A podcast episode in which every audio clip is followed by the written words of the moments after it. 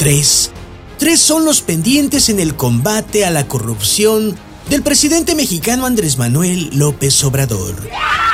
El primero, aprender a usar sus instrumentos e instituciones.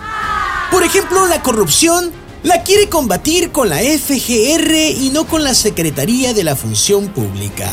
Eso es como si teniendo un destapador, prefieras abrir tus cervezas con los dientes. El segundo es tener un mejor sentido del espacio y del tiempo.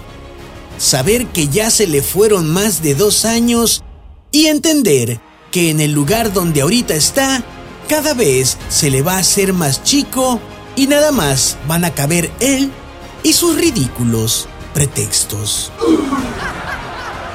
Tercero, que al menos parezca que le interesa combatir la corrupción y la impunidad. Pero pues en este sentido, sus chistes mañaneros no le ayudan. Y en resumidas cuentas los pendientes son tres. Uno, que haya sentencias.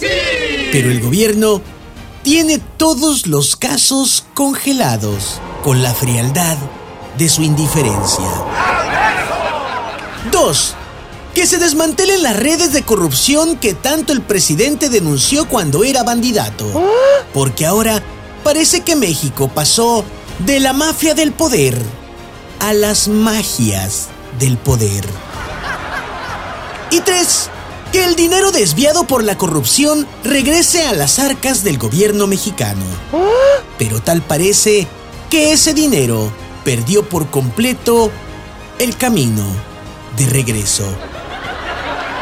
Mucha suerte, pues, al presidente del buen decir y del mal hacer.